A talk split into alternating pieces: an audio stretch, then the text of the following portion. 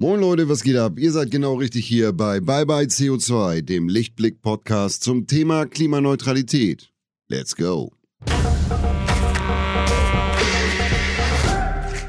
Hallo, liebe HörerInnen. Eine neue Folge Bye Bye CO2. Schön, dass ihr wieder mit dabei seid. Ich bin Claire Oelkers und heute ist bei mir zu Gast Frank Feil. Frank ist Gründer der Social-Media-Agentur Netzoptimisten. Er ist sehr aktiv auf Twitter und schreibt außerdem als Blogger und freier Autor über Technologiethemen, am liebsten aber über Photovoltaik und die E-Mobilitätsbranche. Das Interesse an E-Autos war noch nie so groß wie jetzt. Parallel steigen die Energiepreise und die Frage nach alternativen bzw. erneuerbaren Energiequellen ist dringlicher denn je. Wie alltagstauglich ist aber zum Beispiel eine Photovoltaikanlage auf dem eigenen Dach? Wie ausgeklügelt ist die Infrastruktur der öffentlichen E-Ladesäulen mittlerweile? Und wo liegen konkrete Kostenpunkte und ist der Staat gerade wirklich so spendabel, was Förderung angeht, wie man meint? All das lernen wir heute in unserem gemeinsamen Gespräch.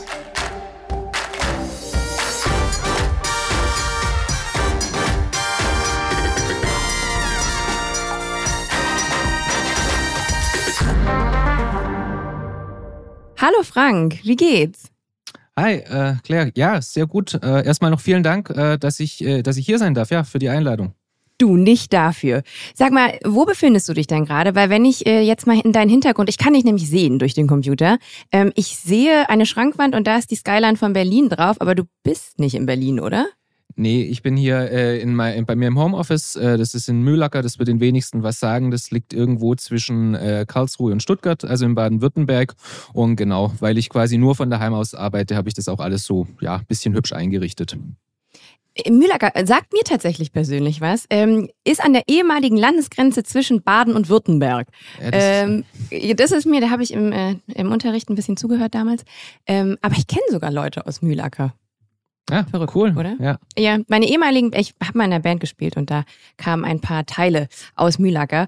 Ähm, ich freue mich immer sehr, wenn jemand, ich komme aus Grevenbruch, das ist äh, in der Nähe von Düsseldorf. Und da denke ich mir auch mal, es kennt niemand und niemand kennt vor allen Dingen jemanden, der von da kommt. Und wenn dann mal jemand äh, sagt, hey, Grevenbruch kenne ich und ich kenne da auch jemanden, dann bin ich immer ganz happy. Ähm, du, ich habe dich gerade eben im Intro schon ein bisschen vorgestellt. Würdest du dich aber gerade selber noch mal ganz kurz vorstellen? Wer bist du und was machst du? Ja, klar. Ähm, also Name hast du ja bereits erwähnt, Frank Feil. Ähm, grundsätzlich bin ich Inhaber einer äh, Social-Media-Agentur, der Netzoptimisten. Das ist so der berufliche Part. Ähm, und dementsprechend bin ich natürlich aber auch äh, privat sehr viel in sozialen Netzwerken unterwegs, quasi rund um die Uhr. Und ähm, bin seit inzwischen 15 Jahren, glaube ich, äh, auch als äh, Blogger tätig. Also da schreibe ich für unterschiedliche Magazine und Blogs. Und jetzt inzwischen eben vornehmlich über Elektromobilität und eben über Photovoltaik beziehungsweise äh, erneuerbare Energien. Ja, verrückt, genau. Da wollte ich jetzt auch mal ansetzen und ähm, vorneweg auch mal fragen, warum denn gerade diese Themen? Ist es irgendwie aus einer eigenen Motivation heraus, nachhaltiger zu leben? Ist es die Technologie, die dich da inspiriert? Woher kommt dieses Themenfeld? Naja, da muss man die ähm, zwei Teile unterschiedlich betrachten. Bei den Autos ist es ganz, also bei Elektromobilität ist es einfach so, dass ich mich schon immer für Autos in gewisser Weise interessiert habe, was auch daran liegt, dass ich halt im ländlichen Raum äh, groß geworden bin. Das heißt, damals ohne Auto ging da einfach nichts.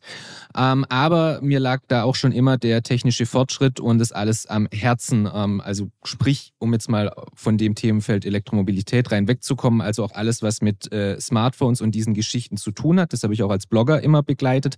Und ich finde ein bisschen, die Elektromobilität bringt halt das alles zusammen, weil natürlich die Elektroautos auch sehr ähm, technologisch fortschrittlich sind, was diese ganzen äh, ja, Systeme angeht. Und deshalb habe ich mich schon immer für Elektroautos interessiert, seit damals die ersten vorgestellt worden sind. Das ist ja schon vor zehn Jahren, zwölf Jahren zum Teil gewesen.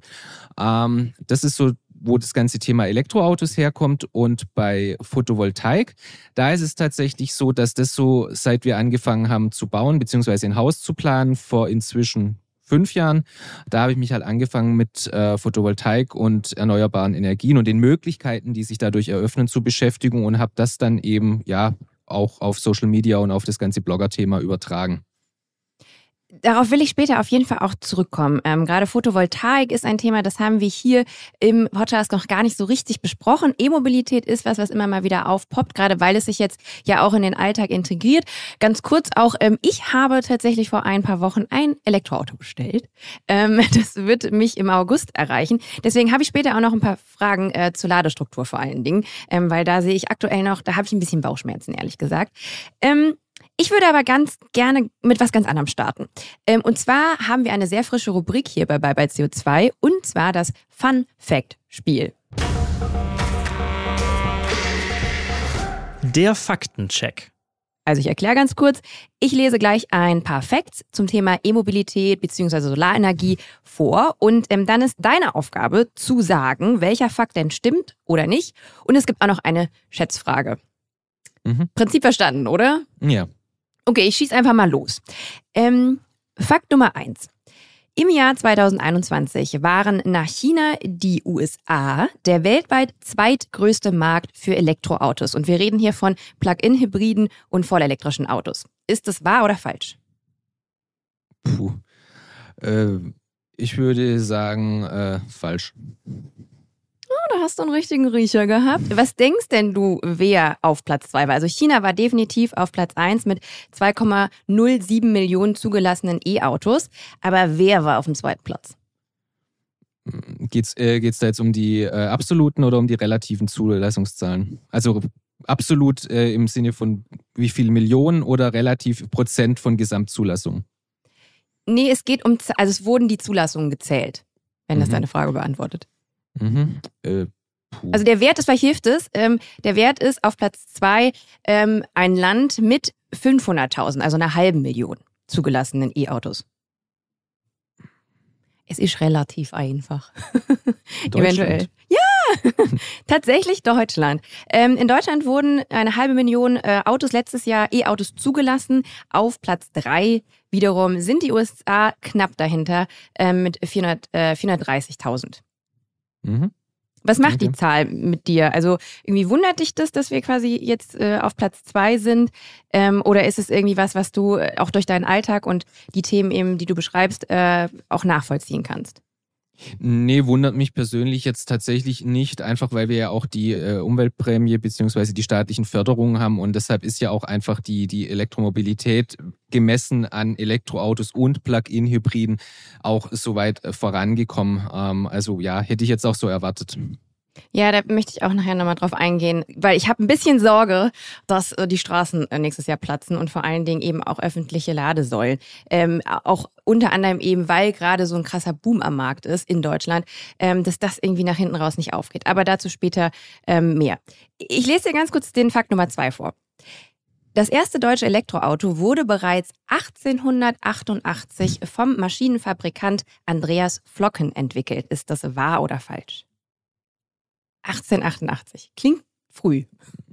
Ja, ich weiß. Äh, ich, ich würde jetzt mal sagen, ja, ich hab's, also ich weiß, dass es relativ früh schon die ersten Elektroautos gab, also die in die Richtung gehen. Ob das jetzt der war, weiß ich tatsächlich nicht, aber ich würde jetzt einfach mal ja sagen. Also quasi aus diesem Gefühl heraus, dass es früher war, als man denkt. Ja, ja, auf jeden Fall.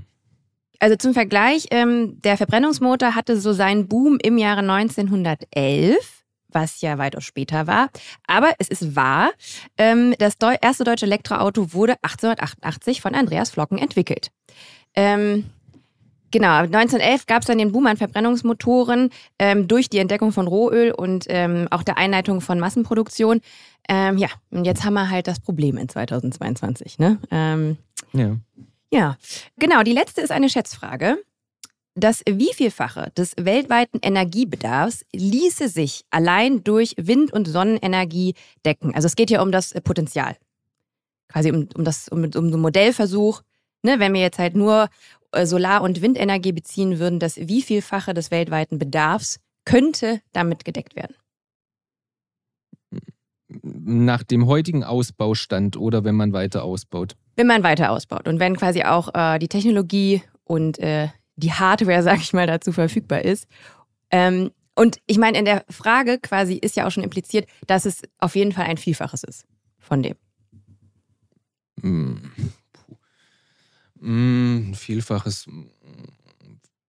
Weiß ich jetzt tatsächlich auch nicht, muss ich tatsächlich raten. Ich würde jetzt mal sagen, vielleicht das Zehnfache, irgendwie sowas. Also ja, habe jetzt aber tatsächlich keine Zahl im Kopf. Verrate es uns.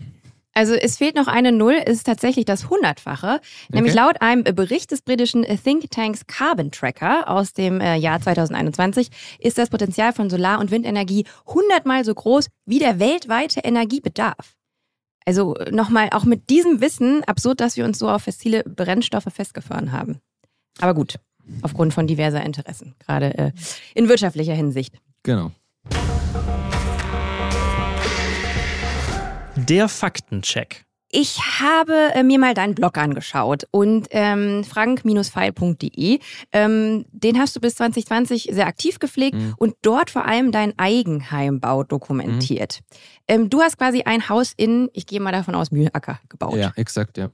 Äh, wie lange hat das gedauert? Ähm, der, ha also der Bauprozess selbst waren ungefähr elf Monate und davor so ein Jahr ungefähr Planung, weil wir uns halt sehr viel Zeit gelassen haben für die Planung, überlegt haben, was wollen wir wie, auch eben was das erneuerbare Energien-Thema und Energieeffizienz angeht. Ähm, genau, also so in Summe würde ich sagen zwei Jahre. Ich würde gerne, äh, vor allen Dingen gerne über das sprechen, was oben auf deinem Haus drauf ist, nämlich die Photovoltaikanlage. Ähm, warum diese? Warum habt ihr euch für diese entschieden? Also Energieeffizienz sch- schien ein großes Kriterium zu sein beim Hausbau. Mhm. Naja, im Prinzip äh, hat man ja, also wir haben uns 2017 angefangen mit dem Hausbau zu beschäftigen. Ähm, 2018 ging dann der Hausbau los und da war halt schon klar, wohin die äh, Reise geht. Ähm, also dass das alles auf erneuerbare Energien mittelfristig umgestellt werden sollte, beziehungsweise eher kurzfristig und dass es wenig Sinn macht, jetzt in einem Neubau noch veraltete Technologien zu verbauen. Dementsprechend fiel auch, obwohl der Bauträger damals auch Gasheizungen noch angeboten hat, die Entscheidung auf eine Wärmepumpe. Eine Wärmepumpe braucht halt in erster Linie Strom, um dann eben äh, Wärmeenergie zu machen. Dazu hat das Haus noch eine Lüftungsanlage. Ich bin den ganzen Tag im Homeoffice. Wir haben zwei Elektroautos. Also all das braucht Strom. Der muss ja irgendwo herkommen. Und schon damals hat sich abgezeichnet, Strom wird sowieso immer teurer. Und die Vorstellung davon, einfach autark zu sein, hat mir eigentlich schon immer gut gefallen. Und dementsprechend haben wir halt gesagt, auch bei der Planung vom Dach, das soll so geplant sein, dass es optimal für eine Photovoltaikanlage ist.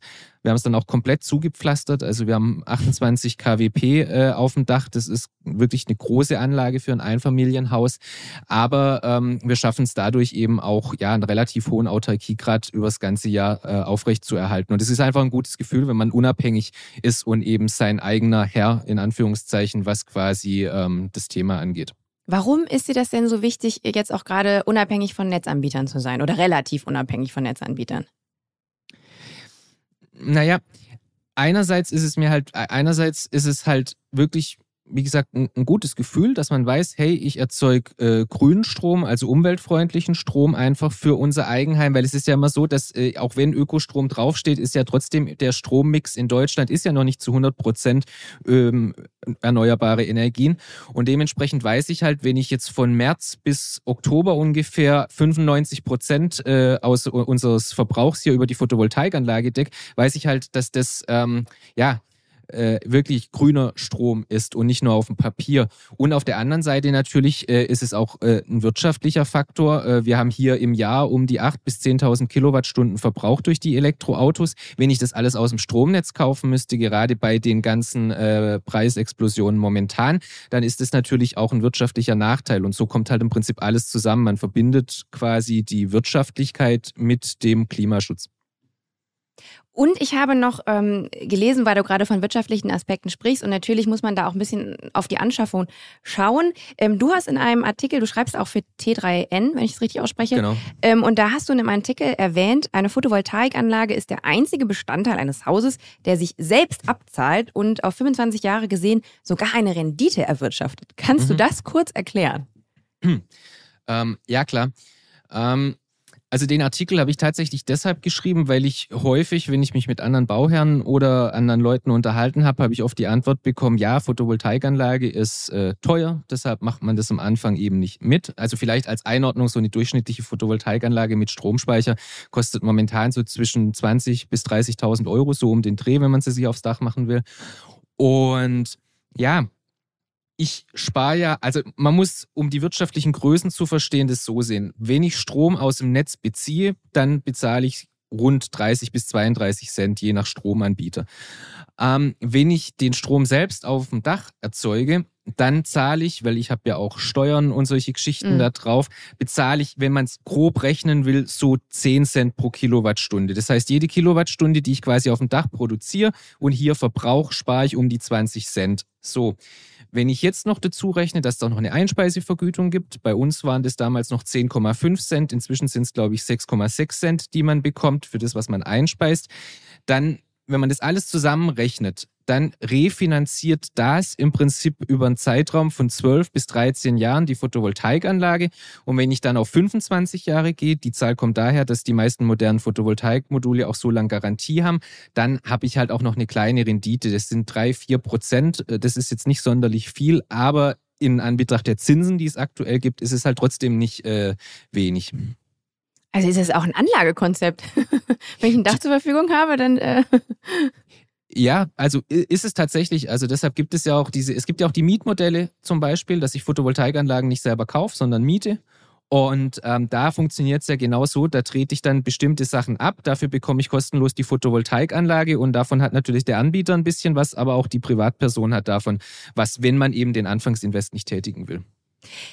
Äh, vielleicht können wir auch noch mal an, an dem praktischen Beispiel deines Hauses durchgehen, ähm, wie viel das Ganze kostet und vor allen Dingen, was der Staat noch dazu gibt. Also Stichwort KfW-Förderung. Ich habe mich gestern versucht, in dieses Thema einzulesen und ich muss sagen, für mich ist es nach wie vor ein Dschungel. Vielleicht kannst du da ein bisschen Licht ins Dunkel bringen. Ich habe außerdem noch, wenn wir gerade auch über Förderung sprechen, irgendwo bei dir, glaube ich, auf Twitter gesehen, dass jetzt äh, eine spezielle KfW-Förderung halbiert wird. Das klingt mhm. komisch für mich.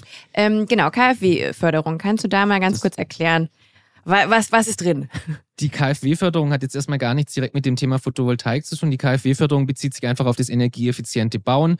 Ähm, da im Prinzip, ich kann heute, also bis vor einem Jahr, bis von bis Januar war es im Prinzip so, wenn ich einen Neubau mache und ich mache den im sogenannten KfW 40 Standard, dann bekomme ich irgendwie um die 33, 34.000 Euro. Wenn noch eine Photovoltaikanlage mit Stromspeicher drin ist, bekomme ich 36.500 Euro. So irgendwas. Ist das 40 plus?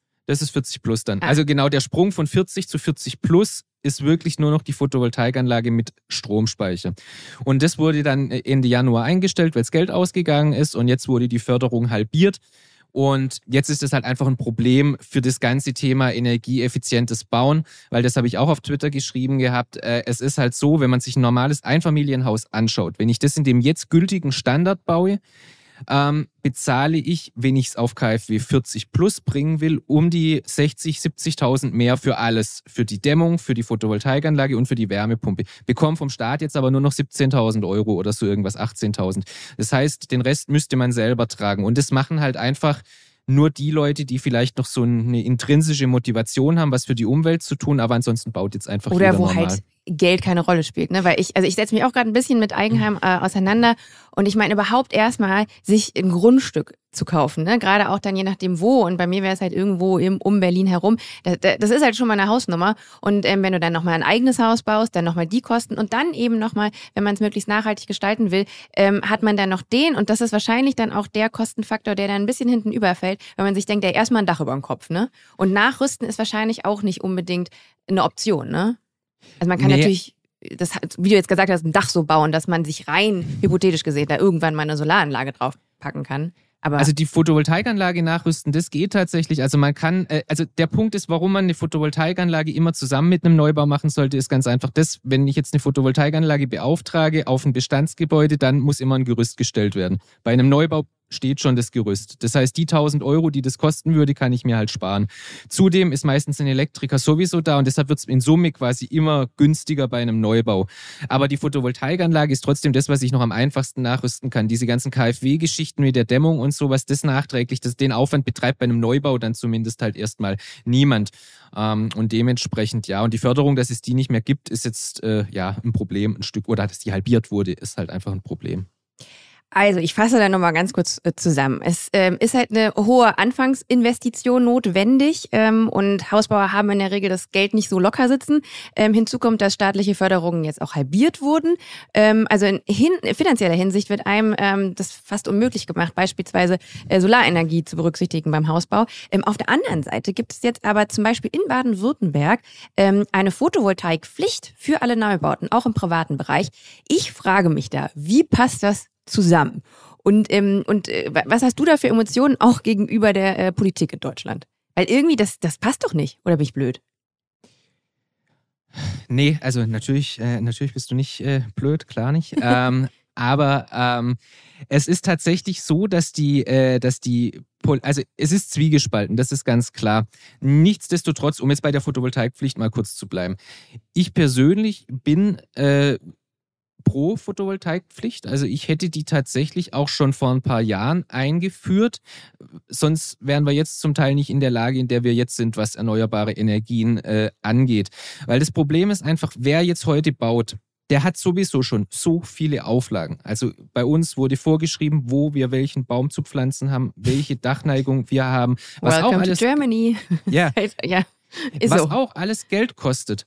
Mhm. Und dann diesen Sprung zu machen, zu sagen, hey, wer jetzt baut, muss einfach aufs Dach eine Photovoltaikanlage machen. Das muss ja keine riesige Anlage für 30.000 Euro sein. Es wird ja schon reichen für ein normales Einfamilienhaus, wenn man da ein paar Module draufschraubt und hat dann 5 kWp, das sind dann 8.000 Euro oder sowas. Aber es würde schon sehr viel bringen, einfach auch dem Thema Energiewende. Und das den Leuten vorzuschreiben, das in Form einer Pflicht, fände hätte ich persönlich richtig gefunden, beziehungsweise passiert ja jetzt in Baden-Württemberg, denn und das ist das, was wir in der anderen Frage hatten, wenn die Leute vor der Wahl stehen, gebe ich jetzt 20.000 Euro ähm, für eine Photovoltaikanlage aus, die nicht verpflichtend ist und die sich vielleicht erst in 20 Jahren refinanziert hat, oder kaufe ich jetzt einen Milliherd statt ein von Siemens oder so irgendwas, dann entscheiden sich halt viele eher dafür, dass sie irgendwas Schickeres ins Haus reinnehmen, anstatt aufs Dach. Und dem kann man halt einfach nur mit der Pflicht begegnen. Da ist der Mensch einfach äh, ja nicht rational genug, sagen wir es mal so.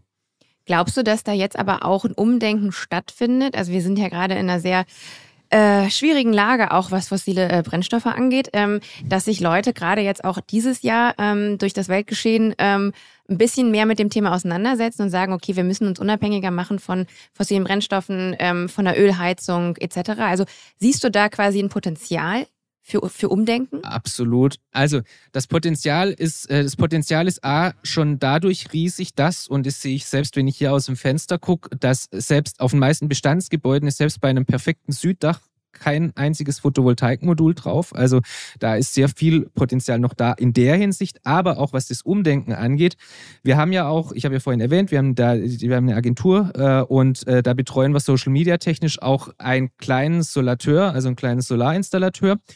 Und mit dem habe ich mich auch erst vor zwei Wochen unterhalten und der hat mir halt auch gesagt, die Nachfrage nach Photovoltaikanlagen ist halt seit Februar beziehungsweise seit diese Strompreissteigerung und das alles war dermaßen gestiegen gestiegen, dass die das halt kaum noch bedienen können. Liegt auch daran, dass durch Corona eben keine Teile da sind zum Teil. Also es gerade kommt sehr viel zusammen, aber grundsätzlich hat jetzt die, haben die vergangenen Monate sehr viel Interesse am Thema Photovoltaik und Autarkie äh, geweckt. Und ich denke, da wird jetzt auch ein Umdenken stattfinden, zumindest bei mehr Leuten als bislang, nicht bei allen.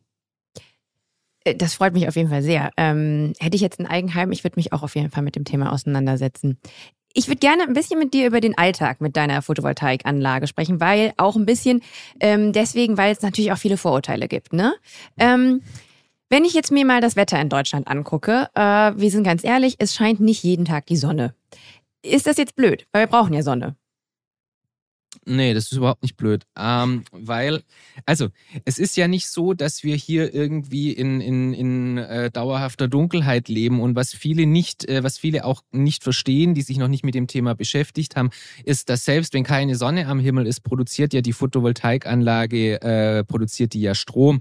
Also hier, bei ah. uns ist jetzt der, der Himmel gerade äh, komplett wolkenverhangen, aber trotzdem kommt, haben wir über die Photovoltaikanlage genug Strom, um hier alles, äh, die, den Bedarf im Haus äh, zu decken. Ähm, um das vielleicht mal für dich in Zahlen zu gießen. Ähm, also wir sind im Prinzip von März bis etwa Oktober haben wir ungefähr 95 Prozent Autarkie. Also da kaufen wir nur 5 Prozent vom Strom äh, überhaupt aus dem Netz ein. Ähm, lediglich von November bis Februar, das sind einfach die Wintermonate. Äh, da ist natürlich, der, da kommt wenig herunter, da liegt auch mal äh, Schnee auf den Modulen und dann produzieren die natürlich auch nichts. Aber selbst im Winter haben wir immer noch so eine, ähm, so eine Autarkiequote von 35 bis 40 äh, Prozent. Und das ist halt immer noch besser als äh, genau. An der Stelle würde ich gerne ähm, über das Thema Zwischenspeicherung sprechen, weil das ist ja was, was man oft hört, wenn es um erneuerbaren Strom geht. Es gibt ein generelles Problem, hat man vielleicht auch schon mit Bezug auf Windanlagen gehört, ähm, dass halt Überschussproduktion äh, aktuell noch nicht so richtig gespeichert werden kann. Wie sieht das denn jetzt bei dir im Haus aus? Wenn jetzt deine Solaranlage quasi überschüssigen Strom produziert, kann der irgendwo gespeichert werden und dann beispielsweise äh, dann in den Wintermonaten genutzt werden? Also wir haben tatsächlich zwei Stromspeicher gleich äh, mit verbaut. Die haben äh, 20 Kilowattstunden in Summe, die können gespeichert werden. Das äh, bemisst sich einfach daran, äh, dass, dass wir eben auch in Nachtstunden durch, ich habe hier noch einen Server stehen und alles mögliche, also wir brauchen auch nachts viel Strom. Das heißt, äh, es musste was her, um den Strom tagsüber quasi auch nutzen zu können in der Nacht und da, deshalb haben wir gleich die Stromspeicher reingepackt. Natürlich haben wir auch die Elektroautos. Ähm, dadurch, dass ich im Homeoffice Homeoffice arbeite, steht natürlich das Auto tagsüber, wenn ich nicht irgendwo unterwegs bin, vor der Garage oder in der Garage, kann geladen werden. Da kann ich natürlich auch sehr viel Strom, der überschüssig ist, äh, speichern, sozusagen. Nur dieses Konzept, was du gemeint hast mit Wintermonaten, also das hast du ja nur bei, so, bei solchen Cloud-Modellen, dass man quasi dann aus dem Stromnetz das dann wieder oder aus so einer Schwarmbatterie dann ziehen kann. Das haben wir tatsächlich nicht. Das heißt, im Winter, wenn der Stromspeicher leer ist, dann kaufen wir halt tatsächlich aus dem, aus dem Netz auch ein. Aber das wäre in der Theorie schon möglich über einen Cloud-Speicher. Und das würde ja wahrscheinlich auch implizieren, dass man dann auch irgendwie dem Nachbarn noch Strom abgeben könnte, oder? Genau, in der Theorie. Ja, es gibt ja auch so, es gibt ja auch Anbieter, die das, äh, die das haben, diese Cloud, äh, diese Cloud-Geschichten. Das ist natürlich eher eine rechnerische Geschichte, weil natürlich den Strom, den ich einspeise, der wird natürlich nicht in der physisch, normalerweise nicht physisch gespeichert, sondern das ist dann einfach eine Verrechnung, die stattfindet. Aber es geht theoretisch. Aber in Deutschland ist da natürlich auch sehr viel, sehr reguliert. Aber grundsätzlich hast du recht, mit unserem, mit unserer Anlage auf dem Dach könnte ich wahrscheinlich von, von Juli bis äh, September auch hier die ganzen acht Nachbarhäuser mit versorgen versorgen mit Strom. Also es würde theoretisch gehen, ähm, ist aber natürlich regulatorisch ähm, einfach nicht, nicht möglich. Ja. Und wenn man das dann mal wirklich so komplett äh, äh, weiterdenken würde, dann würde ja ein Strom im Netz entstehen. Also wenn jetzt auch die ganzen Nachbarn quasi auch eine Solaranlage, dann würde man sich unabhängig von den großen und teilweise bösen Stromanbietern machen. Ähm, ganz kurze Frage. Äh, weil du gesagt hast, du speicherst den Strom dann quasi auch in äh, einen eurer beiden E-Autos oder in beiden E-Autos ja. ab. Ist das das Vehicle to Grid? Weil wie wurde zugesteckt, du möchtest gerne darüber sprechen. Mm, ja, Nee, das ist kein Vehicle to Grid tatsächlich. Ähm, also ich habe das Thema, das fand ich deshalb noch gut, einfach weil das auch ein aktuelles Thema ist. Äh, bei Vehicle to Grid geht es im Prinzip darum, äh, dass man ähm, die eigentlich böse äh, Individualmobilität zu irgendwas Gutem machen kann, also sprich die Autos. Und das Szenario wäre einfach folgendes. Wir haben ja momentan das Problem, Wind weht manchmal stark, aber es wird nicht so viel äh, Strom gebraucht gerade oder die Sonne scheint und ich kann nicht alles nutzen. Äh, demgegenüber nachts scheint keine Sonne, ich brauche trotzdem Strom. So, die Lastspitzen, die nachts entstehen, zum Teil, wenn keine Sonne scheint, beziehungsweise tagsüber äh, die Überproduktion, die muss ich irgendwie abfangen. Das heißt, dafür brauche ich einen Speicher. Und da gibt es natürlich verschiedene Ansätze, wie man das lösen kann. Einer wäre die Idee Vehicle to Grid. Da geht es dann einfach darum, dass die Elektroautos die sowieso 23 Stunden am Tag statistisch äh, gesehen rumstehen, dauerhaft am Stromnetz hängen. Das könnte man ganz einfach über irgendwelche äh, Ladestationen, über Wallboxen etc. lösen. Und dann kann der Netzbetreiber sagen, hey, den Strom speichere ich jetzt dazwischen. Dann wäre quasi eine Million Elektroautos wären wie so eine riesige Batterie, müsste man das verstehen. Und gleichzeitig kann das da auch wieder rausgezogen werden, wenn man nachts Strom braucht. Und das könnte halt die, die Energiewende relativ gut vorantreiben in den nächsten Jahren. Ah, quasi also bestehende, existierende E-Autos halt als Zwischenspeicherort nutzen. Ganz genau. Und ähm, wie, also wie realistisch ist es, dass das dann halt auch im großen Maße irgendwann passiert? Und was steht dem dann eventuell doch im Weg? Also ich persönlich würde es in Deutschland nicht als sonderlich realistisch einschätzen, muss ich ehrlich gestehen. Einfach weil die, äh, dafür sind wir einfach zu, wie soll ich sagen, zu langsam und zu konservativ, wenn es um solche Sachen geht. Und man müsste halt auch das Ganze, man muss halt ganz viele Sachen, auch die Stromanbieter, die regulatorischen Geschichten, man müsste sich überlegen, das sind halt alles so Dinge, ich lade jetzt zu Hause mein Elektroauto, fahre jetzt in ein Hotel, schließe es dort an und dann könnte ja theoretisch der Strom dort zurück ins Netz fließen. Aber da, also, und allein das zu verrechnen und da müsste man halt alles ein bisschen umgestalten. Und deshalb die Idee ist sehr gut und es könnte theoretisch klappen. Aber ich glaube nicht, dass wir in Deutschland den, den Schritt in den nächsten Jahren machen werden. Vielleicht irgendwann mal. Also ich lasse mich da auch gerne eines Positiven belehren. Witzig, diese Aussage, die du gerade getätigt hast, äh, die habe ich jetzt schon öfter im Podcast gehört, in Bezug aber auf andere Themen. Ne? Immer wenn es irgendwie um Veränderungen in Richtung Nachhaltigkeit geht und gerade natürlich die Mobilität ist da halt auch ein Ding, da sind auch verschiedene Interessen mit verknüpft und da sind dann einfach immer so viele Regularien und so viele äh, Stolpersteine einem in den Weg gelegt, ähm, dass das immer so Zukunftsmusik ist und vielleicht klappt es gerade in Deutschland einfach nie. Ähm, das macht ein bisschen ja, das macht ein bisschen schwer. Ähm, ich würde gerne mit dir auch noch mal ein bisschen mehr über Elektromobilität sprechen. Du selber fährst ja auch ein E-Auto, ein Mercedes E, irgendwo habe ich es aufgeschrieben. Ein EQC, ja, genau. Genau, und bist Aber ich teste halt auch ganz viele Elektroautos. Das heißt, ich habe ja, also ich habe einen ganz guten Überblick und bin eigentlich quasi auch sehr viel mit Autos unterwegs, auch beruflich. Dann kennst du natürlich ja auch sehr, sehr äh, viele äh, Kritikpunkte, äh, die man so äußert in Bezug auf Elektromobilität. Ähm, Ein Totschlagargument ist ähm, die fehlende Ladestruktur. Ähm, hm. Du hast auch mal in einem Artikel geschrieben, dass die Ladestruktur in Deutschland ähm, auf einem Stand ist, der es schwierig macht, die E-Mobilität äh, für alle attraktiv zu machen. Und ich habe auch Zahlen aus dem europäischen Vergleich. Ähm, Deutschland ist auf Platz 12. Ähm, also die Bundesnetzagentur sagt, es gibt 44.200 öffentliche und teilöffentliche Ladesäulen in Deutschland. Das heißt, 1014 E-Autos fallen auf einen Ladepunkt, wenn man sich jetzt die zugelassenen E-Autos mhm. anguckt. Zum Vergleich, Niederlande, Platz 1, da sind es nur 109 Autos, die auf einen Ladepunkt kommen. Das ist irgendwie alles sehr unzufrieden. Ähm, und ich habe ja eben erzählt, ich habe mir selber ein E-Auto bestellt. Muss ich mir großartig Sorgen machen, dass ich das nicht geladen kriege? Hm.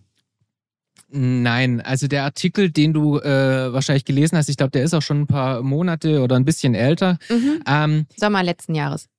Genau.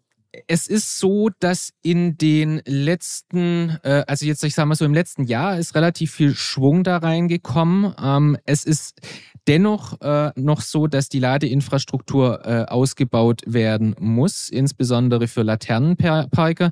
Also wir haben ja momentan, um vielleicht mal einen Schritt zurückzugehen, eine äh, ne, große Diskrepanz zwischen denjenigen, die einen eigenen Stellplatz beziehungsweise ein Einfamilienhaus oder ein Haus äh, haben und denjenigen, die halt auf der Straße parken. Weil der, der zu Hause ähm, eine Wallbox hat, für den ist Elektromobilität überhaupt kein Problem. Der kann das einfach zu Hause aufladen, ganz entspannt. Ähm, problematisch ist, eh, sind eben diejenigen, die jetzt gerade auch in Großstädten leben, wo du Straßenstriche hast, wo dann eben äh, 100, äh, 100 Wohnungen oder noch oder tausende Wohnungen sind und nur drei Ladesäulen zum Beispiel. Ähm, und hier sind eben kreative Lösungen gefragt. Ich habe jetzt erst gesehen, dass man in Berlin mal anfängt, dass man die ähm, Laternen, ähm, dass man die, Later die Straßenlaternen umrüstet, dass man da so, ein, so einen Niedrigstromanschluss dran macht, yeah. dass die quasi langsam geladen werden können. War eine schwere Geburt, aber es passiert jetzt, ja. ja, und da müssen wir halt hin. Also die, die Idee muss sein, dass ich quasi einerseits so Schnellladeparks ähm, auch innerstädtisch habe. Also das ist auch noch ein anderer wichtiger Punkt, äh, weil bislang findet man die hauptsächlich an, äh, an Autobahnen. Aber man muss halt dahin kommen, wenn ich irgendwo zu einem Einkaufszentrum oder sowas fahre. Das ist da, wo das Auto dann mal eine halbe, dreiviertel Stunde steht. Wenn ich da einen Schnelllader stehen habe mit 300 100 kW, dann kann ich das Auto in einer halben Stunde in der Regel auf 80 Prozent, 90 Prozent laden und es reicht den meisten dann wieder für ein paar Tage. Ähm, man muss nur diesen Sprung machen, dass man das dann in seinen Alltag integriert, sprich ich lade, während ich im Fitnessstudio bin, ich lade, während ich im Einkaufszentrum bin, ich lade, während ich im Restaurant bin, diese Geschichten. Ähm, und äh, parallel dazu muss trotzdem auch noch dieses Laternenparker-Thema weiter ausgebaut werden, weil wir werden nicht alle Leute dazu kriegen, dass die da zu den Schladeparks fahren, sondern viele möchten einfach an ihrem Parkplatz entlang der Straße laden können. Und da brauchen wir halt einfach noch viel mehr solche AC-Ladesäulen. Ich bin nämlich genau von diesen öffentlichen Ladepunkten abhängig dann, ähm, weil ich bei mir zu Hause nicht laden kann. Du hast gerade das Ding mit äh, Berlin angesprochen und eben dieses, ich nenne es jetzt mal Pilotprojekt, Straßenlaternen zu Ladesäulen umzubauen. Jetzt ähm, tatsächlich passiert ist, ist es schon ein Projekt, was glaube ich schon seit 2019 umgesetzt werden ähm, soll. Da gab es dann aber ein paar technische Probleme. Ursprünglich hat man gedacht, man kann diese ähm, die die komplette Technologie in die, den schon bestehenden Laternenmast bauen, ging dann aber nicht, zu wenig Platz. Jetzt mussten quasi Boxen entwickelt werden, die an die Laternenmaste installiert werden.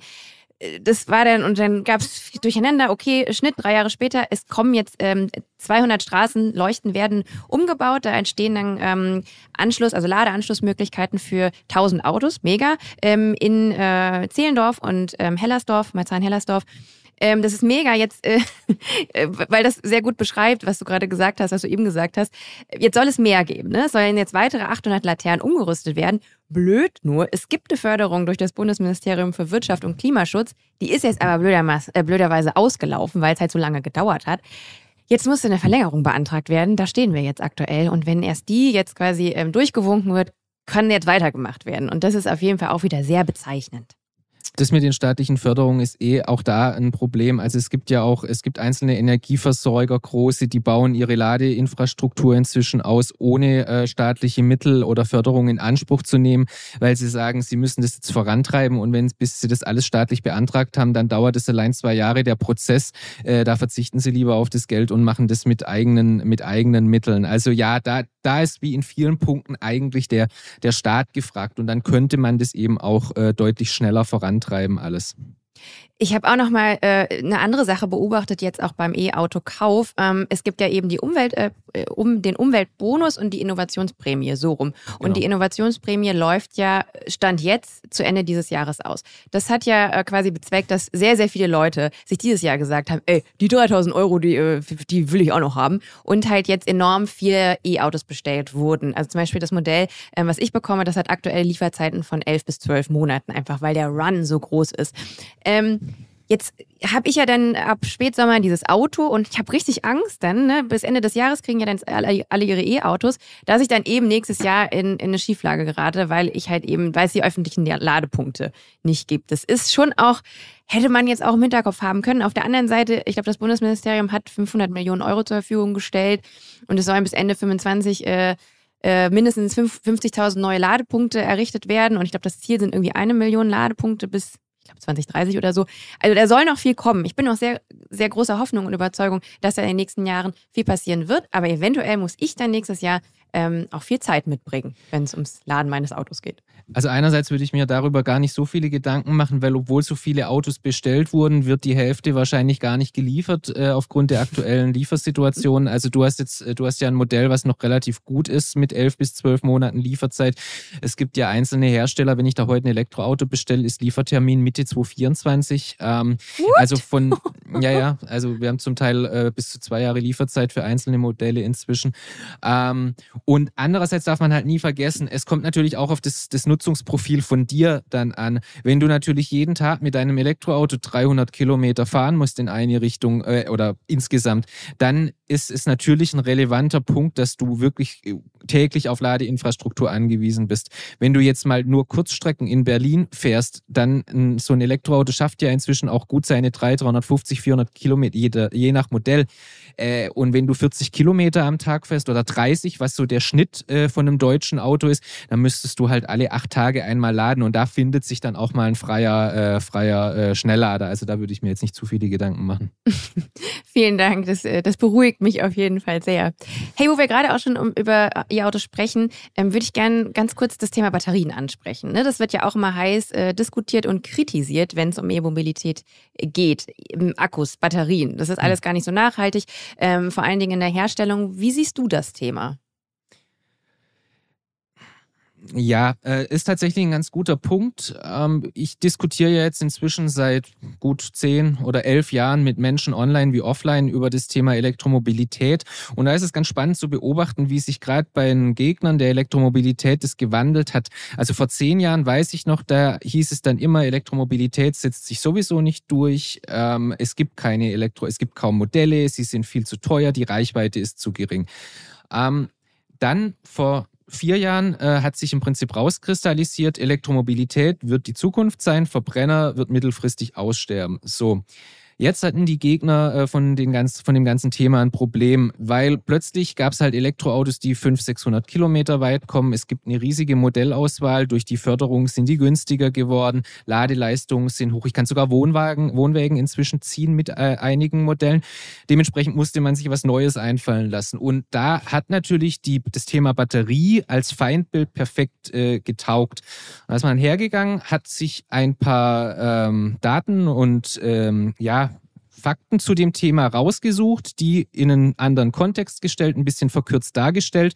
Und dann sind halt so äh, Sachen rausgekommen wie bei Facebook findet man unter jedem Beitrag zur Elektromobilität dieses Sharepick mit der Kinderarbeit im Kongo im Kontext Elektromobilität zum Beispiel. Also Message dahinter, wenn ihr ein Elektroauto kauft, dann fördert ihr beispielsweise das Thema Kinderarbeit. Weil Kobalt hauptsächlich aus dem Kongo kommt Ganz und da genau. es eben keine Menschenrechte gibt in, in dem Prinzip. Und es gibt aber auch übrigens, um das äh, jetzt auch nochmal dagegen zu wirken, es gibt auch Batterien und Hersteller, die auf Kobalt zum Beispiel vorkommen, verzichten. Ähm, also Gen- jetzt nur hier an alle Hater, da kann ich zum Beispiel sogar schon zurückschießen. Ja, genau. Also das ist jetzt genau das, auf was ich äh, auch hinaus wollte. Ähm, was dabei halt völlig unterschlagen wird, ist, dass äh, Kobalt einerseits seit Jahrzehnten in Legierungen, Färbemitteln, Hartmetall, also in ganz vielen Sachen wird es schon immer verwendet.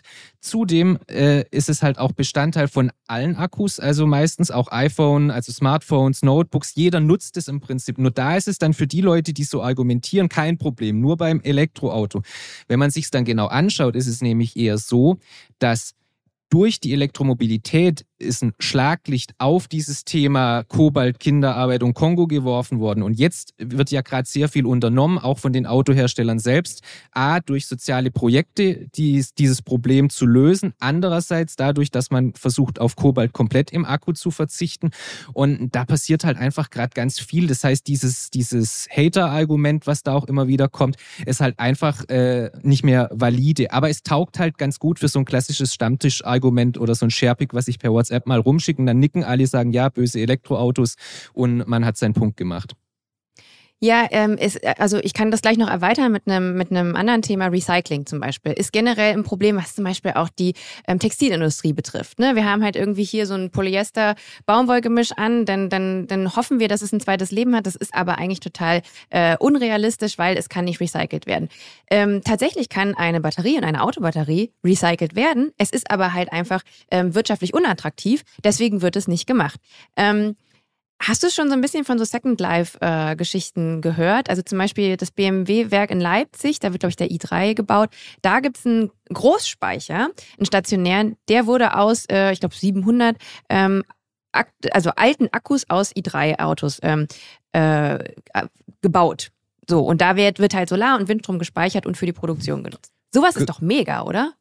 Genau, und das ist halt, das ist halt das, was, was leider, also das ist ja das, was ich meinte. Deshalb, die Sachen werden halt immer verkürzt dargestellt, damit sie möglichst populistisch wirksam sind. Und für die Fakten dahinter interessiert sich halt dann niemand. Und das mit dem Second Life, das ist dann der nächste Punkt. Also wenn ich dann über den Prozess der Herstellung hinweg bin und ich habe mal aufgeklärt, hey, okay, da gibt's Probleme, aber die Hersteller kümmern sich darum und die Probleme gab es auch schon vorher mit anderen Produkten, dann komme ich eben zu dem äh, Thema Lebenszeit von so einem Akku. Und da habe ich halt eben so diese 10 bis 12 Jahre, die die in einem Elektroauto drin sind. Dann muss man sie tatsächlich im Regelfall da rausnehmen, weil da nicht mehr genug Leistung da ist für das Elektroauto. Aber dann haben die immer noch genug Leistung für das, was du angesprochen hast, dieses Second Life. Ähm, sei es nun als Heimspeicher für eine Photovoltaikanlage, dieses Beispiel mit BMW kenne ich auch, wo die diese 700 äh, Akkus reingemacht haben. Ähm, ich weiß zum Beispiel von Audi, da war ich erst vor drei Wochen oder nee, vor drei Monaten bei so einem Termin, die haben innerstädtisch quasi äh, so einen Schnelllader aufgebaut und der nutzt dies, äh, nutzt alte Batterien aus E-Trons, äh, aus so Testfahrzeugen, um auch als Pufferspeicher, um quasi höhere Ladeleistungen ermöglichen zu können. Und da gibt es halt ganz viele Möglichkeiten, wie man diese Second Life-Batterien nutzt. Und dann sind wir schon bei 20 Jahren, dann sind die auch dafür irgendwann zu kaputt, in Anführungszeichen. Und dann landen wir beim Thema Recycling. Und da sind wir momentan, je nach Hersteller, äh, VW ist, glaube ich, aktuell bei 70 Prozent äh, Recyclingquote, arbeitet aber an einem Projekt, an so einem Pilotprojekt in, äh, weiß nicht, wo muss ich müsste ich nachschauen. Auf jeden Fall, da wären dann bis zu 90 Prozent der Batterie recycelbar. Also auch da tut sich sehr viel. Äh, das freut mich wirklich sehr zu hören, ähm, weil ich, ich kannte nur das Beispiel jetzt mit, mit BMW. Ähm, sag mal, wo wir jetzt gerade über Autohersteller sprechen. Ich habe bei Twitter gemeint herauszulesen, dass du jetzt nicht der größte Tesla-Fan bist. Jetzt hat Ende März nach zwei Baujahren das Tesla-Werk in der Nähe von Berlin hier bei mir eröffnet. Glaubst du, dass E-Mobilität in Deutschland ähm, da jetzt irgendwie nochmal so einen Schub kriegt? Ist das jetzt wichtig für Deutschland? Wie wertest du das? Naja, dieses, äh, diesen Eindruck äh, mit Tesla könnte man tatsächlich äh, gewinnen. Es ist, also es ist tatsächlich so, dass äh, ich bin der Meinung, Tesla hat sehr viel für die Elektromobilität getan, hat es auch maßgeblich vorangetrieben. Äh, bis heute haben die mit das beste Ladenetzwerk mit ihrem Supercharger. Die Software ist super, das alles. Ähm, warum ich manchmal auch gegen Tesla hier bei Twitter und so ein bisschen wettere, ist einfach, weil die ganze Community ein bisschen schwierig ist, äh, weil oft halt so getan wird, als ob Tesla das Beste ist, obwohl obwohl die halt auch nicht in allen Bereichen einfach äh, ja so top-notch sind, wie immer getan wird. Und da halte ich halt immer mal gern ein bisschen dagegen. Nichtsdestotrotz, äh, um jetzt auf die äh, Fabrik ähm, einzugehen, bin ich der Meinung, dass das äh, auch der Elektromobilität äh, ja Gutes tun wird in Deutschland, einfach weil es für Sichtbarkeit sorgt, es sorgt für Arbeitsplätze. Und ich glaube, dadurch wird das Thema einfach auch viel mehr angenommen. Also die Leute kommen damit einfach viel mehr in Berührung. Und deshalb denke ich schon, dass das ein wichtiger Schritt ist, wobei auch andere Hersteller ja jetzt in die Richtung Batterie. Ähm, Fabriken bauen, nur eben jetzt nicht so beeindruckend und mit so viel äh, Medienaufmerksamkeit, wie dies äh, Tesla getan hat. Wo wir gerade schon ähm, über das nicht so großer Fan sein von reden. Ich habe auch gemeint herauszulesen, dass du nicht so großer Fan von der Deutschen Bahn bist, beziehungsweise auch dem generellen Gedanken, dass ähm, kostenloser Nahverkehr, da ist ja jetzt eben auch diese Regelung mit den drei Monaten, Monatsticket 9 Euro und so. Du sagst, kostenloser Nahverkehr wird uns nicht bei der Energiewende helfen. Warum? Ja, weil das ein sehr schwieriges Thema ist. Also ich diskutiere das ja auf Twitter ständig äh, beziehungsweise ununterbrochen. Und äh, warum ich da so ein bisschen immer dagegen halte, ist immer ist folgendes, wenn auf auch in sozialen Netzwerken allgemein bei dem Thema Mobilitätswende sind die, äh, die Stimmungsführer sozusagen, beziehungsweise die Meinungsführer. Das sind oft, ich sage es jetzt mal ein bisschen platt, äh, Singles aus Berlin-Mitte, die im Prinzip äh, wirklich, so wie sie auch schreiben, mit dem Lastenrad mal um die Ecke rum zum Biomarkt fahren können und da einkaufen. Und das ist auch vollkommen cool. Wenn ich in Berlin bin, nutze ich auch die Öffis. Ich habe mal ein halbes, äh, nee, einen Monat in London gelebt, da bin ich auch nur mit der Tube rumgefahren. Das ist alles schön und gut, aber das bildet halt nicht die Realität äh, von vielen Familien in Deutschland, die ein bisschen ländlicher oder sei es nur außerhalb äh, von der Stadt leben, ab. Ähm, und ich bin halt der Meinung, um jetzt auf deine ursprüngliche Frage zu kommen mit dem öffentlichen Nahverkehr, ähm, wenn es dann 9-Euro-Ticket gibt oder ähnliches, das wird uns so lange nichts bringen, äh, solange wir den öffentlichen Nahverkehr halt nicht attraktiver machen in Form von Taktzeiten oder dass, dass, dass es neue Verbindungen gibt und das wiederum muss finanziert werden. Und das, wenn dann, wenn ich jetzt noch weniger Geld da reinstecke, dann passiert da ja noch weniger. Und wenn ich hier gerade im ländlichen Raum mich mit Leuten unterhalte, die würden auch bei drei Euro Diesel, äh, drei Euro pro Liter Diesel, würden die immer noch mehr im Auto fahren. Warum? weil sie zum Teil für eine Strecke, also ich, simples Beispiel, ich habe mal bei der Stuttgarter Zeitung gearbeitet, ähm, da hatte ich mit dem Auto einen Pendlerweg von 35 Minuten ohne Stau und von 50 mit Stau. Die kürzeste Verbindung mit den Öffis und es auch nur, wenn ich mit dem Auto zum Bahnhof gefahren wäre, waren anderthalb Stunden. Und dann What? darf kein ja, ja, yeah. und dann darf kein Zug ausfallen. Wenn einmal ein Zug ausfällt, dann bin ich bei zwei Stunden in eine Richtung. Und so gibt's hier halt ganz viele Beispiele, weil gerade zwischen den Käffern, sage ich mal, äh, gibt's halt oft keine direkten Busverbindungen. Und wenn ich dann quasi erst zu der nächstgrößeren Stadt fahren muss, dann dahin, äh, das ist einfach, äh, ja, der Ausbau ist einfach nicht so weit. Das wurde halt einfach über viele Jahrzehnte, sage ich mal, versäumt. Und äh, da muss jetzt nachgeholt werden. Und deshalb glaube ich halt dieses Jahr, es ist jetzt mal kostenlos, das zu fahren. Das ist gut, äh, es ist sozialverträglich. Also man kann da die, denjenigen helfen, die auf Öffis angewiesen sind. Aber man bewegt da meiner Meinung nach kein Autofahrer dazu, sein Auto stehen zu lassen. Ich kenne das ja, ich habe ja erwähnt, ich komme aus Grevenbruch. Äh, ehrlicherweise komme ich äh, aus einem Vorort von Grevenbruch. Und da, ähm, also ich hatte noch das Glück, auch gerade in meiner Jugend, dass äh, es da zumindest einen Bus gab, weil wie du schon gesagt hast, nicht alle Ortschaften betrifft das. Es gibt teilweise auch Ortschaften, da fährt vielleicht einmal der Schulbus morgens irgendwie durch und bringt die äh, Kinder nach der Schule wieder zurück. Das war's. Ähm, und ich hatte, wir hatten einen Bus, der fuhr dreimal die Stunde, aber auch nach 20 Uhr nicht mehr. Das heißt, als Jugendliche äh, war das wirklich so das, das Life-Achievement, ähm, einen Führerschein zu machen. Ja. Und du hast halt auch wirklich so mit 17 dann schon angefangen, dass du wirklich so äh, am Tag nach deinem 18. Geburtstag dann auch zur Prüfung gehen konntest, deinen Lappen hattest. Ähm, und in meinem Fall, ich musste mir dann auch ein Auto kaufen, ähm, so dann halt mein erstes Auto hatte. Und das ja, das ist eigentlich traurig jetzt zurückwirkend betrachtet. Und ich bin auch immer mal wieder in der Heimat ähm, und fahre da mit der Bahn und den Öffentlichen hin. Und der Bus fährt weiterhin dreimal äh, in der Stunde und nach 20 Uhr gar nicht mehr. Es hat Schlimm. sich nichts verändert. Das Schlimme ist ja, dass das eher noch abgeschafft wurde. Also bei uns wurden eher noch, äh, noch Buslinien und sowas abgeschafft, einfach weil es nicht mehr wirtschaftlich ist. Und dabei ist das immer jetzt eben wieder bei dem Punkt, äh, es ist ja nicht alles in öffentlicher Hand. Die Busse sind meistens solche Unternehmen, die auch Reisebusse sind und solche Touren machen und die übernehmen dann bestimmte Linien. Die müssen aber Geld verdienen. Und wenn dann in dem Bus nur vier Leute drin sitzen, dann sagen die, okay, dann stellen wir die Linie ein.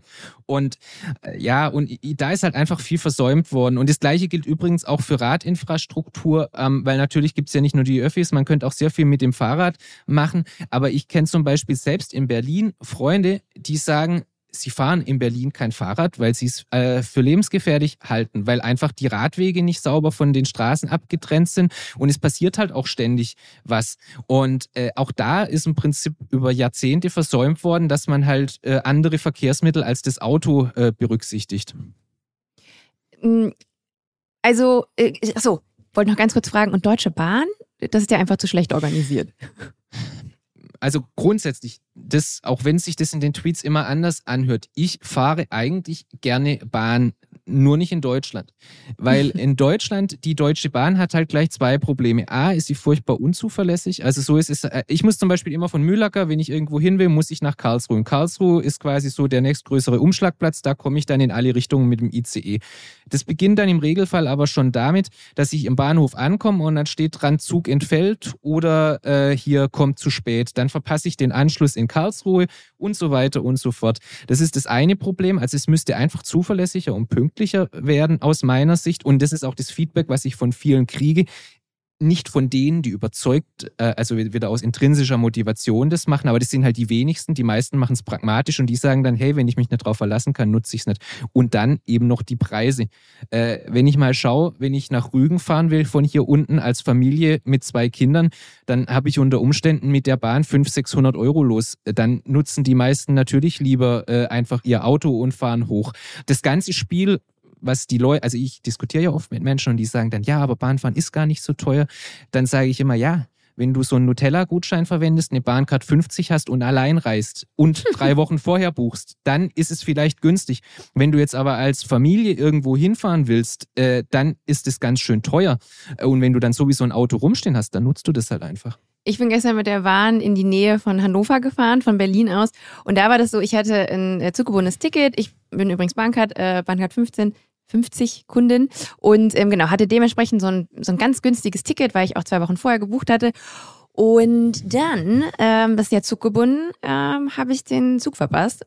Und ich saß, also in der Regiobahn hat mich keiner kontrolliert, aber ich saß so im ICE und so gefühlt äh, ist mir so der, Schweiß, der Schweiß die Stirn runtergelaufen. Und ähm, dann war Fahrkartenkontrolle und ich habe es kurz überlegt, ob ich so tue, als hätte ich jetzt schon da gesessen und der Kontrolleur hat mich schon kontrolliert, aber das konnte ich irgendwie mit meinem Gewissen nicht vereinbaren.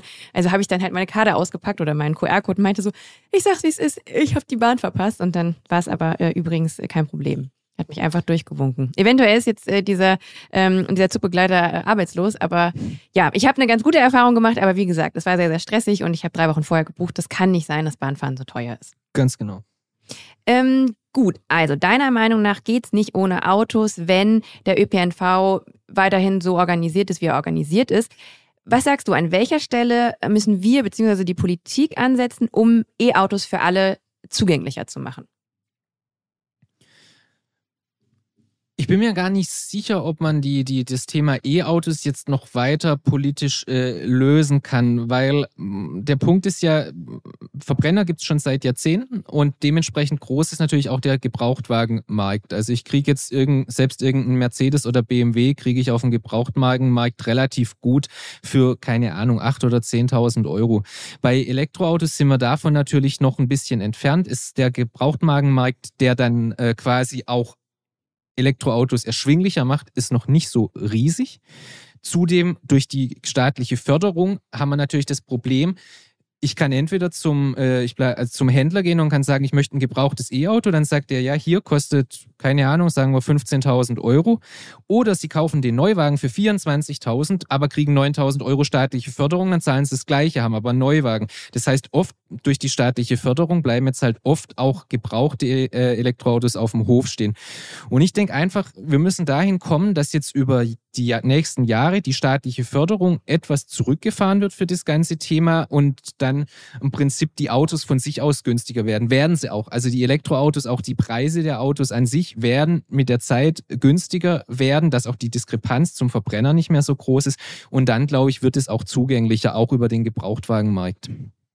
Vielleicht spielen ja auch die äh, Benzinpreise da ein bisschen eine Rolle, oder? Also man weiß ja jetzt auch nicht dadurch, dass man jetzt irgendwie die Steuerersparnisse und so kriegt, aber das könnte natürlich auch nochmal ein Argument sein. Gerade auch, weil ich ja auch erzählt habe, ne, ich 18 Führerschein gemacht und du dir eben überlegen musst, okay, so, ich muss ja vielleicht ein Auto zulegen, wie mache ich's? Ne? Ähm, ja, da habe ich auch ein bisschen Hoffnung. Generell, wenn wir so in die Zukunft blicken, die Zukunft in Deutschland, ähm, Gibt es da irgendwie auch so Innovationen, die so in der Pipeline stecken, wo du sagst, ah, das finde ich spannend, da sehe ich viel Potenzial? Wenn ich jetzt die Frage ehrlich beantworten müsste, dann würde ich eher sagen, nein. Also ich sehe jetzt momentan jetzt nicht, äh, nicht sonderlich viele Innovationen, die bei uns irgendwie äh, aktiv vorangetrieben werden. Also ich würde eher sagen, wir, wir, wir konzentrieren ja uns jetzt gerade auf das, auf was wir uns eigentlich schon vor zehn Jahren hätten konzentrieren sollen, also das ganze Energiewende, erneuerbare Energien weiterzutreiben. Also es soll jetzt gar nicht so pessimistisch äh, klingen, aber ich habe jetzt in den vergangenen Jahren eher Deutschland so als sehr ja, konservativ und zurückhaltend bei so Sachen erlebt. Und ich hoffe, dass jetzt einfach ein bisschen mehr Schwung reinkommt. Mhm. Ähm, wir sind langsam am Ende angelangt. Ich würde dir gerne noch so ein paar persönliche Fragen stellen. Ähm, und zwar, Gibt es andere Bereiche in deinem Alltag, jetzt ähm, neben deinen E-Autos und ähm, der Solarenergie, die du beziehst, ähm, in denen du versuchst, klimabewusst zu leben? Und gibt es da vielleicht auch noch ein paar Sachen, die besser werden können? Ich habe zum Beispiel gesehen, du grillst sehr gerne. Das mhm. heißt, äh, äh, Fleischverzicht ist es auf jeden Fall nicht, was du machst. Nee, das würde ich so gar nicht sagen. Also ähm, was ich im Prinzip, äh, was ich mache, als außerhalb von dem Photovoltaik und dem energieeffizienten Haus im Prinzip, also äh, verschiedene Bereiche. Wir haben zum Beispiel bei der, bei der Anlage vom Garten, das war damals auch so ein Thema, weil ja Steingärten auch so ein Thema waren in Deutschland. Wir haben zum Beispiel ganz bewusst darauf geachtet, dass wir, weil wir ja hier eh schon ein Haus auf eine Grünfläche gebaut haben, dass wir immerhin Ausgleich schaffen, indem relativ der Garten ist voll mit Pflanzen, bienenfreundlichen Pflanzen etc. Also darauf zu achten, achten, äh, das dann immerhin auszugleichen.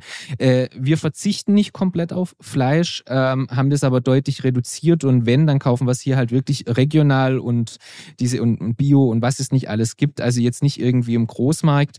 Ähm, und auch so bei Lebensmitteln und so achten wir halt auf lokal, äh, das halt möglichst viel lokal einfach zu machen und da, wo es geht. Also ich bin da auch ehrlich, ich mache auch, ich, ich bestelle auch mal bei Amazon oder sowas. Das, äh, das ist klar. Ich, man kann nicht überall alles perfekt machen, aber da, wo es irgendwie geht, versucht man halt sein, seinen Beitrag zu leisten, genau. Ich glaube, das sei dir auch ein bisschen verziehen, weil da ist auch wieder dieses Ding mit, ich lebe halt in der Großstadt. Wenn ich irgendwie was brauche, was andere Menschen vielleicht auf Amazon bestellen, dann kann ich halt hier zum Elektronikfachmarkt äh, gehen und habe da auch noch die Preise von Amazon. So ähm, Und bei in Mühlacker, ich weiß ja nicht, wie es da aussieht, aber ich kann mir vorstellen, da gibt es keinen Mediamarkt oder Saturn. So, dann ist man halt im Internet unterwegs. So, ähm, vollkommen verständlich. Ähm, so, ich habe die aller, aller, allerletzte Frage an dich, die wir all unseren GästInnen stellen. Und zwar, äh, mit welchem Vorurteil zum Thema Photovoltaik oder E-Mobilität würdest du gerne zum Abschluss dieses Interviews noch aufräumen? Gibt es irgendwas, was wir noch nicht angesprochen haben, wo du denkst, boah, gerade jetzt halt auch so in deiner Twitter-Kommunikation und du sagst ja, gibt es ja auch so Leute, die immer sehr gerne dagegen wettern. Äh, gibt es da irgendwie was, was dir gerade einfällt, wo du denkst, boah, das, da, das, das ist nicht so, wie ihr alle sagt und das will ich hier gerne nochmal ähm, er, erörtern? Naja, dazu hätte ich zwei äh, Sachen abschließend zu sagen. Äh, das erste wäre, um auf deine Frage einzugehen, das haben wir zwar auch schon angerissen, aber ich höre jetzt nicht unbedingt auf Twitter, aber so gerade im, im Real Life, wenn ich hier mit den Leuten spreche, immer hier, dass Klimaschutz äh, zwangsläufig äh, teuer ist und mit äh, Verzicht einher geht.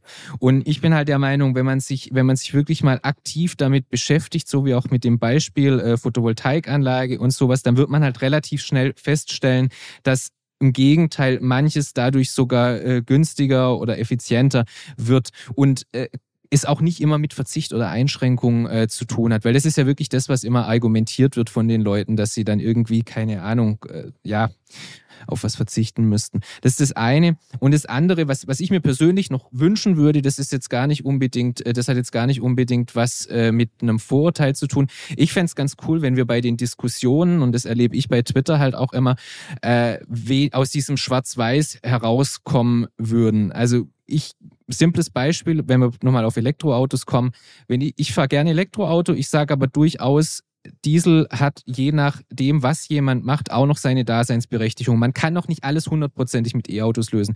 Dann kommen aber die Leute, die Diesel fahren und sagen, nein, Elektroautos sind grundsätzlich doof.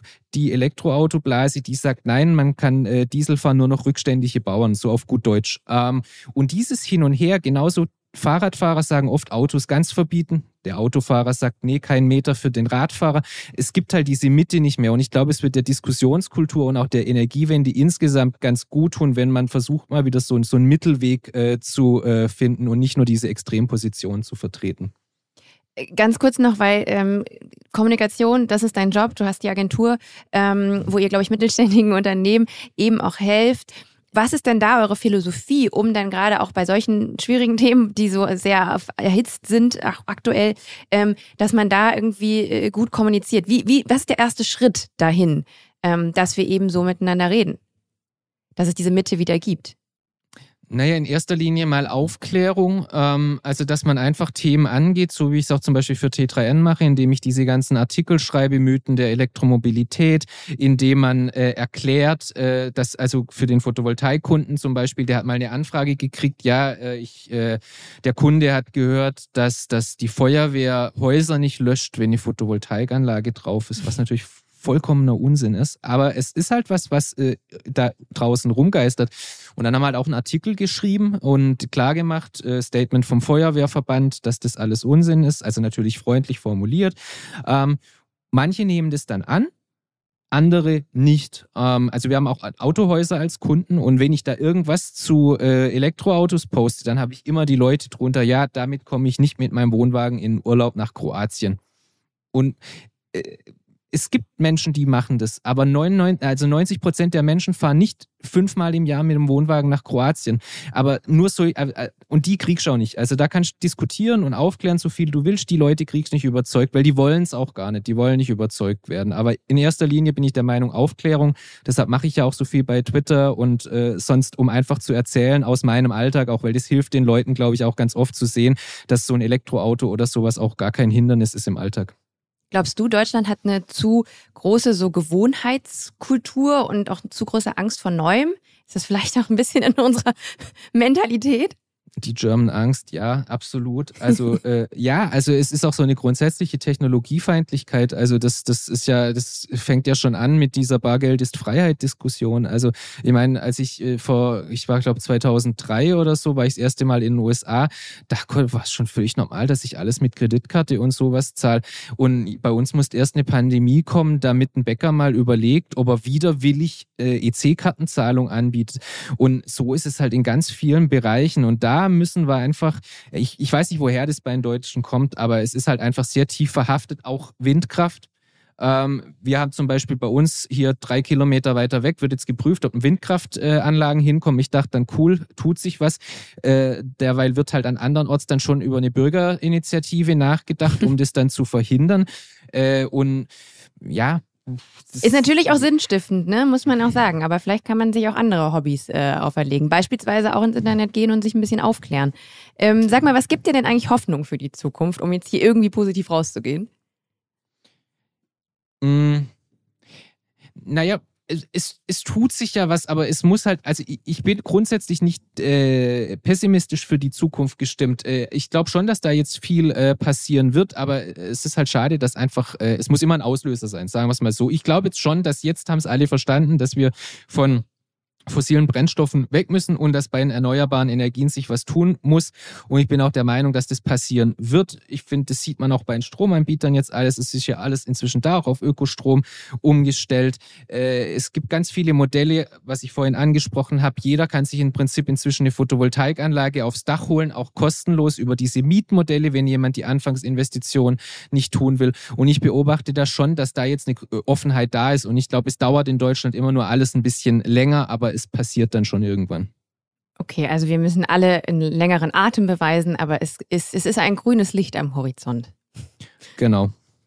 Frank, vielen, vielen Dank ähm, für dieses Gespräch, für deine Zeit ähm, und generell auch danke für das, was du machst. Also die ganze Aufklärung, ähm, von der du sprichst. Ich äh, habe äh, wirklich deinen Twitter-Kanal in mich aufgesogen und ähm, werde dir auch folgen. Ähm, ja, also keep up the good work und äh, danke für deine Zeit heute. Ja, und ich danke, wie gesagt, nochmal für die Einladung und genau, dir auch eine schöne Zeit. Ja, schöne Grüße nach äh, Mühlacker. Dankeschön. So, liebe HörerInnen. Es gab einen Moment in dem Gespräch, der mich besonders nachdenklich gemacht hat. Und das war, als Frank gesagt hat, dass es innerhalb unserer Diskussionskultur nur noch schwarz oder weiß und keine Mitte mehr gibt. Das ist etwas, das auch ich gerade in den sozialen Medien beobachte und es bereitet mir wirklich Sorgen. Nicht nur in Bezug auf Nachhaltigkeitsthemen ist es wichtig, dass wir uns auch mal in andere hineinversetzen. Es ist wichtig, dass wir uns in Empathie und Objektivität üben. Deswegen mal als kleine Übung für dich. Falls es auch bei dir ein Thema gibt, zu dem du eine sehr, sehr starke Meinung hast, beleuchte mal, ob die wirklich alle Perspektiven berücksichtigt und ob es nicht vielleicht noch ein wenig Spielraum hin zur Mitte gibt. Denn diese Offenheit und Flexibilität ist wichtig, damit wir im Diskurs irgendwie auf einen Nenner kommen. Ansonsten bleiben wir an einem Punkt stehen. Und gerade in Bezug auf das Klima können wir Stagnation nicht gebrauchen. Wenn du noch mehr über klimarelevante Themen erfahren möchtest, dann klick dich gerne mal in andere Folgen oder abonniere diesen Podcast. Bye bye CO2 gibt es jeden zweiten Dienstag neu. Außerdem freuen wir uns über deine Bewertung auf Apple Podcast und auf Spotify. Und falls ihr die nächste Folge nicht abwarten könnt, dann schaut doch mal bei Lichtblick vorbei. Da findet ihr noch mehr Infos für einen klimaneutralen Lifestyle. Bis zum nächsten Mal, bleibt sauber und tschüss.